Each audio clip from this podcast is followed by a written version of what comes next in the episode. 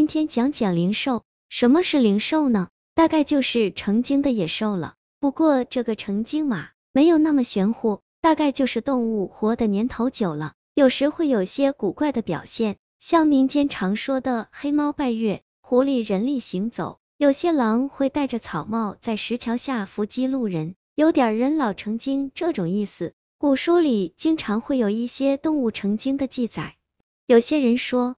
这是因为古代人烟稀少，灵气足，所以动物比较容易成精。我觉得不像，更像是无聊文人闲着没事编的段子。就像我现在写不出来新故事，偶尔也会扯扯段子凑凑字一样。古人最喜欢讲什么白狗、白鸡成精，然后去调戏女仆人。古人最痛恨的就是四蹄踏雪，尾巴尖有一撮白毛的狗，说这种狗啊会奸母。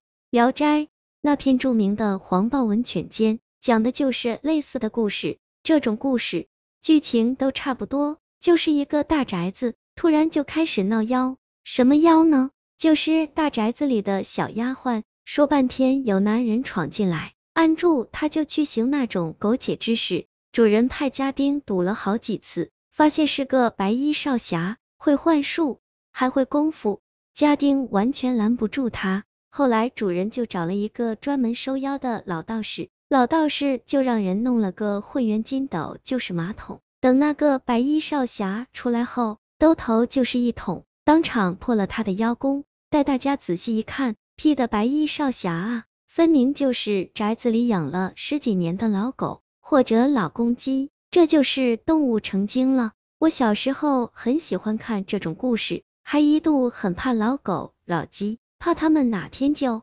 成精了，给我叼走了。后来长大后，我就知道这些大概率都是古人杜撰的，不然为啥都是老公鸡成精，没有老母鸡成精的？这个逻辑上不对嘛。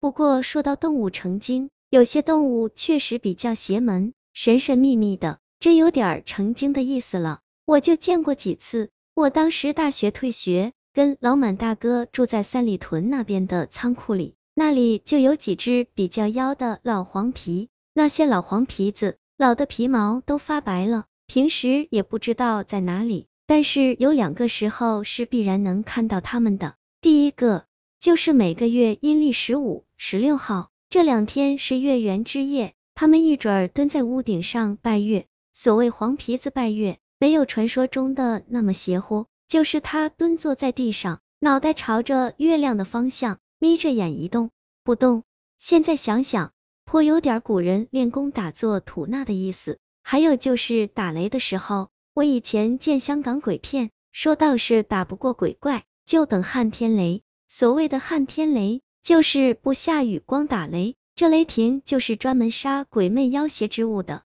我小时候就觉得这是杜撰，因为我在江苏长大，成天都是和风细雨、暴雨雷霆。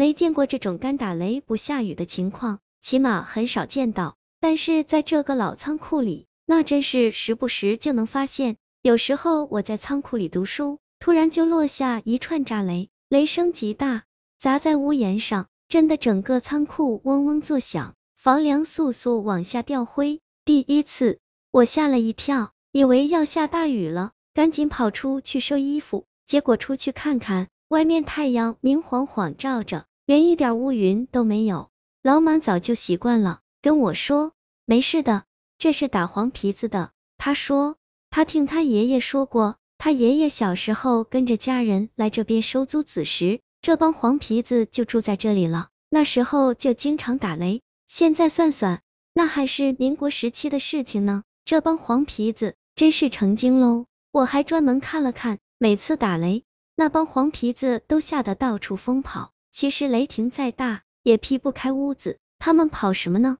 那就不知道了。后来我还听瞎子讲过一个故事，还是他当年开火车时候的事。那时候他开着老式火车去林场拉木头，大冬天，他闲着无聊，就去看伐木工人伐木。伐木是冬天伐，天冷，树木冻得梆梆硬，好伐。他说伐木也很有意思，好多老树被伐倒了。留下好多树墩子，老伐木工就会告诉你这个树墩子是什么年代伐倒的，因为伐木的工具不一样，留下的痕迹也不一样。他说，有些被砍得零零碎碎的老树墩子，是闯关东的山东人砍的，他们用一个半尺长的大斧子砍，叫大片斧。这种斧子要两个人面对面站着，你一下，我一下，每天砍不了几棵树。他们这种砍树的也有帮派，讲究江湖规矩，还有一些特别的仪式等，比较神秘。后来我听老毕也讲过类似的，说这些山东人表面上是砍树，其实是在山上寻宝的，属于他们爹宝们的分支。瞎子说，还有一些比较高的树墩子，小一米高。